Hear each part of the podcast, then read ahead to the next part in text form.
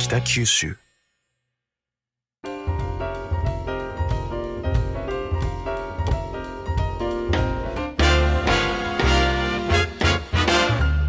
おはようございます。西日本新聞社が素敵なゲストと一緒に北九州の歩き方をお話しする番組ファンファン北九州ナビゲーターの勝木雅子です。同じく西日本新聞社の井上啓二です。井上さん先週のゲストのはい市井さん、えとっても面白かえ、面ったですね白かったですね。引き込まれてしまいました。ねえはい。そう、ええ歴史のお勉強にもなったし、ええはい。まあねちょっと私たちが思ってた銀行員のイメージとは変わりましたね。ねえ全然もうめったにこういう方いらっしゃらないんじゃないかなっていうふうに、うんはい思いましたけども。はいということで、えー今週は先週に引き続き三菱 UFJ 銀行北九州支店長の市井慎吾さんをお迎えしてお話を伺います市井さん今日もよろしくお願いします、よろしくお願いします。よろしくお願いします。えー先週は市井さんが北九州に移動してこられて、まあ、わずか1年間で町の歴史などを勉強されてでしかもそのいろんな活動をしている人と人を結びつける、そういうこともなさっているというねおはい話を伺いました。でまあ先週お伺いしたその NPO 法人放牧の奥田さんと作家の町田園子さんを結びつけて、なんかそれが銀行のお仕事に関係あるのかなっていうですね。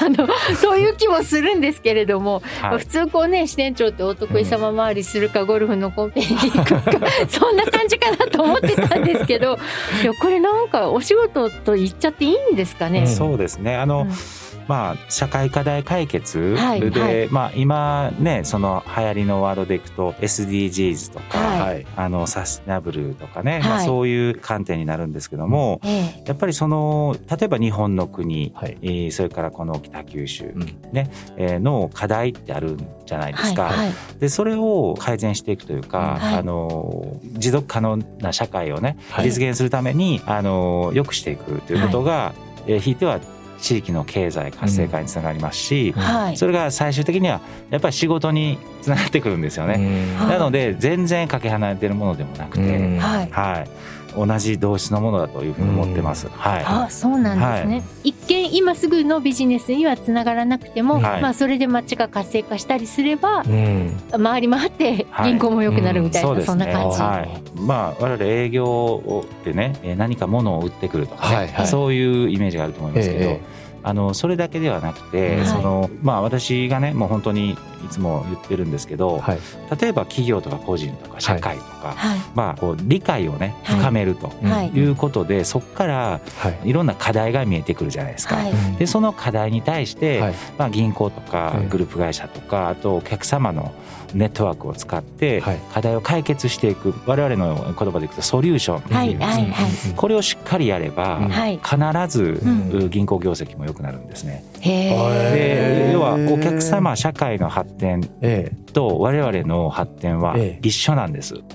えああのそれは数字で証明されてるってことそうです。なのであのあ。本当にえ単純に物を売りに行ってもはい全然業績が伸びないです。ええ。はい。え。ああ。やっぱりソリューションをしっかりやって信頼関係を作って、はい。っていうことをやらないといけないと思ってますので、はいそういう意味でもそはい。の大きな枠でいくと社会課題っはいていうのがあるのでそれに対してやっぱりあの銀行としてもしっかり付加価値を出していきたいというふうに思ってて。はい。でちょっと私がね去年来てからはい。1年間いろんなあの方々とお会いして、はい。あのここの取り組みをしていきたいなと思ってるのが、はい。はい。一つはですね、はいあの人口減少ありますよね、はい。少子高齢化、で2060年に、はい。あの日本の人口はですね、はい。労働人口18歳人口が40%減るんですね。はい。10人に4人いなくなっちゃうんです、はい。でなんとこの北九州関門経済圏でいくと、はい。2040年にそれが到来するんですね。あ20年早いじゃないですか。早いんですあー。もう先駆けなんです、はい。なのでそれにどう取り組んでいくかっていうのがもう喫緊の課題。へえーなんですね。なので、へーあの我々まあできることでいくと例えば労働生産のね、はい。あの生産性を上げていくはい。はい。はい。ということで、ええ。あのデジタルトランスフォーメーションだったりとか、あのい。わゆるテクノロジーを使って、はい。はい。えー効率を上げていくとはい。いうことをやっていかないといけない。はい。はい。でもう一つはあの人口流入を呼ばないといけない、はい。はい。はい。はい。なのでやっぱり街の魅力をはい。はいしっかり発信していくのええ。と同時に、はいはい。まあ、リカレントツーリズムみたいなものを使って、はい。はい。えーここにこう人流を呼んでくると。はい。いうことと、ええあとあの社会福祉もそういう中では重要なんですね。はい。やっぱり住みよい、うん住みやすい街を作るっていうのは、はい。まあ、移住をね、促していくことにもつながりますし、だからそういう意味では本当に産業産官学金っていうんですけど、はい。はい。あの地方体行政と、それから民間産業と、はい。学校とかね、はい。教育機関こういったところとは金融機関はいここが一体になってそういう、はいあの地域課題にはい。向かっていくということがやっぱり重要だと思ってます。ははいなるほどですね、はい。で今伺ったお話の中でそのリカレントツーリズム。はい。はい。はいこれちょっともう少し詳しくうん聞いてもいいですか、そうですね、はあのー今 SDGs とか、はい。い、わゆる気候変動対応報告書みたいなものが、例えば上場会社は、はい。去年の4月の東証再編以降ですね、はい。開示が義務付けられたんですね。でここからさらに自然環境対応報告書っていうのが今後多分必要になってきます。でさらにリスキリングとか、はいリカレントとか、はい。い、わゆる人的資本経営って言われるものが今後フォーカスを浴びてくるんですね。うんえでそうするとあの各企業はええ自らのその、はい。まあ、責務として、はい人のパフォーマンスを上げていく、はい。能力を上げていく、ええはい。でいろんなスキルをはい。身につけていく、はい。後押しをしないといけないんです。でこの流れにぜひ乗りたいなと思ってて、で前回申し上げたような、はい。ここにはその明治大正昭和戦後ぐらいまでのはい。歴史産業遺産、はい。偉人があるわけですね。はい。で私大事なのは、はい。パーパスだと思ってまして、はい。い、わゆる人生の目的、はい。うんうんよく企業のパーパス経営って最近言われるんですけど、はい。個人も一緒だと思うんです。はい。自分の人生こういうことをやりたいっていうことをしっかりとうん。ベース持てば成長曲線はもっと立ってくるんですね。何歳からでも成長できる、はい。そうですそうです。はでリカレントっていうのは、はい。そのいわゆる持続的に学び直すという、そういうことなんですね、はい。い、わゆる循環型みたいな。なので障害教育とか、はい。社会人の学び直しと言われますけど、はい。この流れをはい。多分企業もはい。研修視察旅行とかはい。あこういったものを予算組んでくると思うんです。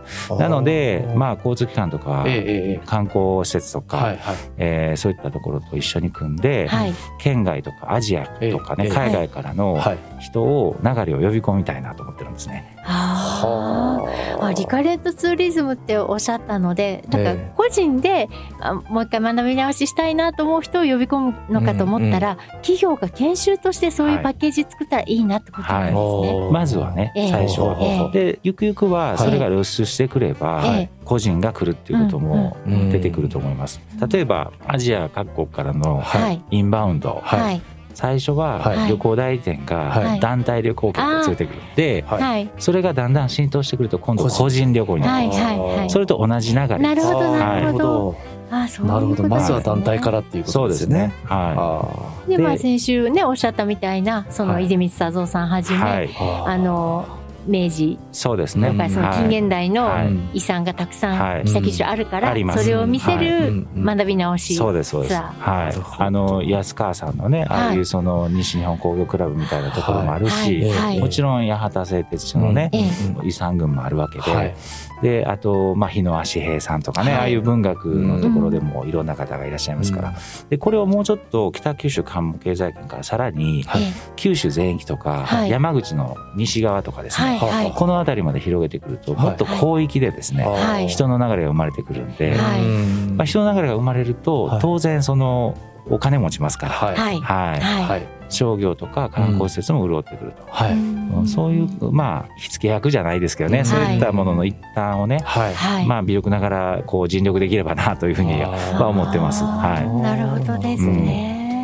最終的には本当ぎ銀行っぽいお仕事になるのかもしれないですけどね。うんうん。なんかそのプラン立てる時は楽しそうですね、うん。旅行代理店の人みたいな。そうですね。ええ。うんまああの仕事っていう風な思いでやってませんので、あなんか使命感というか、ーええ。うん、やっぱりこう自分のこうまあまあはい。多くの人にねありがとうって言ってもらえることが本当にうん。あのインセンティブになりますし、はい。自分のモチベーションになるはい、はいなのえで、えあのやっぱり仕事からちょっとそこ離れてね、うん。うん、ただ目指してるゴールは社会課題解決なんで、はい。はいは最終的には一致するんですよね。そうです。いうん。はい。いやでも昔からこういう方だったんですか？あのええ。あの銀行に入る前から。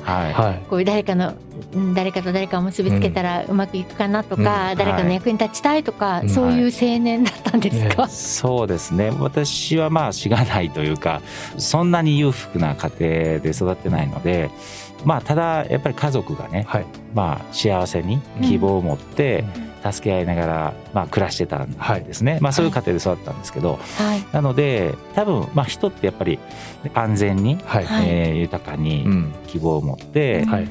やっぱり暮らしていきたいじゃないですか。でそういう中をやっぱ作っていかないといけませんよね。ええ。はい。うん。という意味で、まあ、社会課題っていうのは、そういうものつながる話ですよね。うん。うん。まあ、そういうベースはあると思います。はい。ん。はい。なるほど、うん。あの根っこにそうういうん。ものがあっなんていうんですかやっぱりリーダーシップがすごい終わりだと思うんですね。うんそうやってはい人を結びつけて何かのチームを作っていくとか、うんはい。何かのプロジェクトを一緒にやろうっていうそのリーダーシップ、はい。それはやはりこうあ学生時代とかから。培われたあものですか？のまあ学生の時は、はい。あの私高校時代は吹奏楽部をやってて、であの大学社会人とアメフトをやってたんですけどお、まあ大学時代は副キャプテンやらせていただいて、うん。あの。15060人ぐらいの組織でしたけど、うん。学生主体のチームだったんで幹部ではい。いろんなチーム方針であったおりその、まあスケジュールであったり、はい。練習メニューであったり、はい。体制を作ったりとか、はい。でそういうのをこう考えながら、はい。やってみて結果を受けてもう一回修正してみたいな、まあ我々プランドゥチェックアクションはいみたいなはい。はいこれをぐるぐる回してでそれが非常にやっぱ面白かったんですよね。うんで吹奏楽もはい。アメフトも一緒なんですけど、吹奏楽60人ぐらいの組織、はい。アメフトもまあ150、はい。50人、でゴールに向かってみんなでやっていくじゃないですか、はい。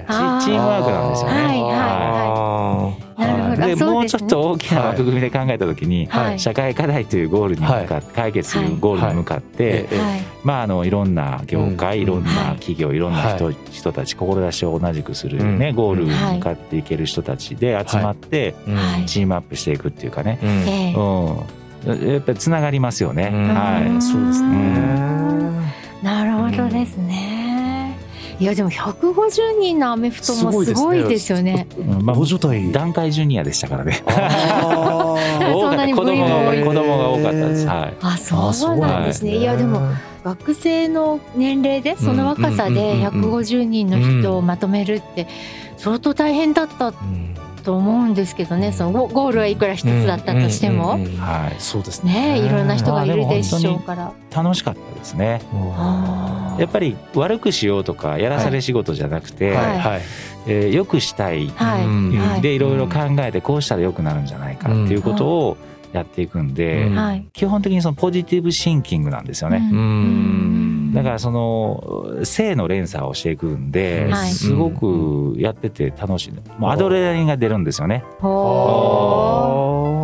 なるほどね。なんか強制でこれやらなあかん義務感にとかそういうことじゃないんですよ、うんはい。はでもなんか今こうやって社会人としていろんな活動されてるのもそんな感じい、ですね。そんな感じです。もう全く一緒です、はいしたくてしてるって感じーですよね。そうですね。はい、すごい楽しそうなんですよ。あのいつあうんのお会いしても、うん。あのとっても楽しそうにこんなこと今やってるんですよとか、ちょっと今お時間いいですかとか言ってこの前もですね。そうですね。西日本工業クラブで そうちそうそうょっといいですかって言われてえでリカレントツーリズムのお話を聞かせていただいてはいいや一井さんいつも楽しそうだなと思って、ええうん、本当ポジティブシンキングですえね。うん。まあ、やっぱりそのなんかこうこれ一緒にやりましょうあなたこれやってくださいとかって言うとうんすごくプレッシャー感じて負担に思いますけどまあ本当にできることをはい。軽い一歩、ん。ちょっと踏み出してください、一緒にやりませんかっていう、感じだったら、ええあじゃあ一緒にやってみるみたいな感じになると思うんで、うんそれの積み重ねだと思うんですね。なるほどうんうん。うん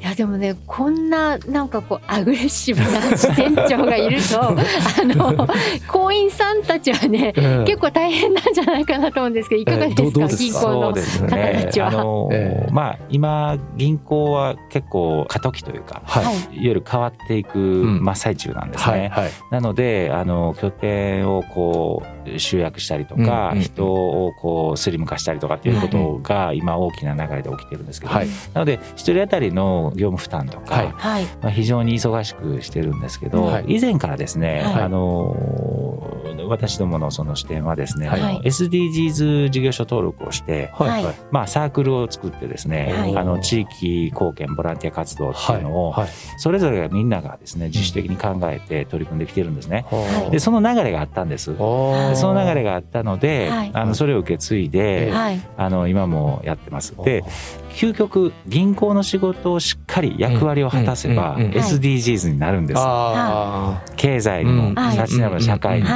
はい課題解決をしていけば。はいなので、はい一旦ちょっと本業に回帰しようかということで、今そのサークル活動とかをちょっとトーンダウンして、あの本業をしっかりやるやろうということを今やってますので、その分ですね、はいみんながしっかり本業やってくれるんで、はい私は時間が空くので あの私がこう結構ね、はい。あの前面にやってるんですけど、えはい、だからあのまあメンバーによっては、はい。支店長何やってんやろなと思ってるかもしれません。はい なるほど。あはい。でもでもしっかりええ。あのはい。本業をやってくださる信頼できる部下がいるからそうんもはい。う支店長好き勝手しても大丈夫っていう。本当にメンバーのおかげで、はい。あのこうやってできるんですけど、ええ。ねまあ、あのただことあるごとに、はい。やっぱり先ほどのパーパスとか、はい。社会課題解決とか、まあ、遠回りに見えるかもしれませんけど、はい。結局はその地域社会はがいい方向に向かって発展していけば、銀行も必ず上向いていきますので、そうそういうことなんだよっていうのは、あのことあるごとにね、うん。あのええ。みんなには声をかけて言うようにしてるんですけどね、そうしないと理解してもらわないと、はい。はなんか勝手なことやってるなみたいな。支店長何やってんのみたいな。いそうですうん。ね。はい。でもあのやはりこういう支店長がいらっしゃると、ともすればですねやっぱり北九州ってまあ地方都市なので、どうしてもあの地銀の知名度が高くて、あのメガバンクっていうとちょっとね敷居が高いかなとか思われちゃうこともあるかもしれないんですけど、こうやって支店長が街に出られて、うん。いろんな方とつながってると、もう身近に感じてもらえるっていうかね。そうですよね。はい。そういうのは部下の方たちも思ってるかもしれないですね。そうですね、うんはい。まあやっぱり同じね例えばメガバンク同士とか、はい。あのうん。地方銀行とか、はい。あの我々仲間だと思ってるんで、はいうん。やっぱりその同じゴールに向かって、はいみんなが一歩踏み出していく、はいことができると、はい。はい。多分それがいいじゃないですか、はい。全然ライバルだと思ってうんうんますし、はい、でこういう活動をすることで、はい。はい。あの地域の、うん。まあ、企業とか個人のね、うん。皆様からこう受け入れていただけるようになれば、はい。まあ、当然ネットワークも広がっていきますし、うんはい。なるほど。そうなんですね。はでも本当にあの前向きで、うん。はい、はい。アグレッシブなはい。市井さんですけど、はい、へこんだりする方とか そうですね。ないですか？あります。たくさん、えーやっぱりたくさんありますね、あるんですがまあやっぱりその都度ねその、まあ、先輩同僚とか、うん。ねあの、まあ、何よりも家族がはい。ね、はあの理解して支えて、ね、来てくれてるんで、まあ、乗り越えてこれたかなというふうには思ってます。はい。ご家族は遠くにいらっしゃるんですか？今そうですね。あの関西にいましてもう子供が高校え2年生。あで下の子がですね中学2年生で、はい。まあ、この受験生そうなんです。この4月から来受年験学年になるので、はいまあ、ちょっとあの転校させられないんあで,、うん。でその家族が残して私あ単身で来てるんですけど、うん。そういう意味ではちょっとこう頻繁に帰って、うん。家族うとん。その食事を一緒にしながらこう話したりするようにはしてます。はい、うん。そうなんですね。はい。まあいいお父さんである一そうですね。面も。ええ。そうですね。はい。なるほど。ははい。で、まあ、これから、まあ、今もいろんなことにチャレンジはされてますけれども、こうこれからさらに将来展望というかこんなことしてみたいなっていうようなことはありますか、そうですね。まあ引き続きね、はい。あの今やっているような課題解決で少しでも役に立ちたいっていうはい。ことは続けていきたいなというふうに思ってます。はい。であとはちょっとあのさっきのねリカレントじゃないですけど、はい。なんか教育とかね、うん。はい。うん、こういったところには非常に私興味があるので、うんはい。あまあ、祖父が学校の先生をね、ああのそうですか。やってたこともあってもともと就職活動の時も、はい。教育関係のところとか、はい。はい。もうやっぱり覗きに行きましたし、ああそうですか、はなるほど。うん。でもねそれこそ人生100年時代なのい。で、うん。また銀行のお仕事を終えられた後とかでもうん。どこかでね社会人教育。もう一井さんの授業とか聞きたいい。や絶対楽しそう。ですようん。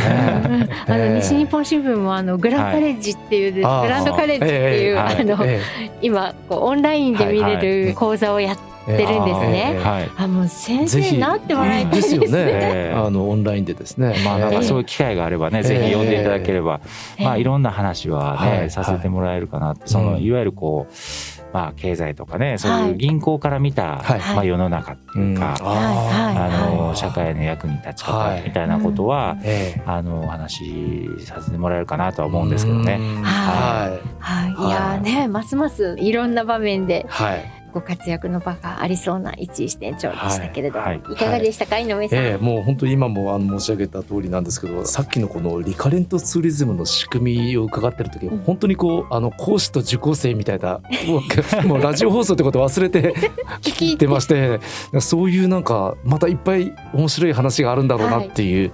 ことが一つですね。それとやっぱりなんか今の銀行ってすごいんだなっていう、うんその産官学金っていうですね、そこまで今そういうものなんだって知らなかったっていう。はい、あの地方創生の中にね、ええ。産官あ学金って四つありますからね。はいでやっぱ金融機関がただ銀行法の改正でね、はい。こんなに銀行がはい。いろんなことやってうん。そうですね。良くなったっていうのはちょっと勉強しました。はい本当に恥ずかしながら勉強になりました。ありがとうございます。い。ありがとうございます。は本当あの2週間にわたって、はいあの非常にあの学びの深いお話をいろいろ聞かせていただいてありがとうございました。先週今週、えー三菱 UFJ 銀行北九州支店長の市井慎吾さんをお迎えしてお話を伺いました。どうもありがとうございましたどうもありが。とうございました。い。ありがとうございました。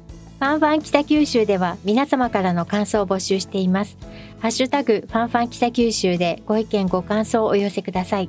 スマホアプリのポッドキャストや Spotify、 Voicy では今日のお話のディレクターズカット版として放送できなかったお話が聞けるほか、過去の放送のアーカイブも聞けます。それでは次回のファンファン北九州もお楽しみに。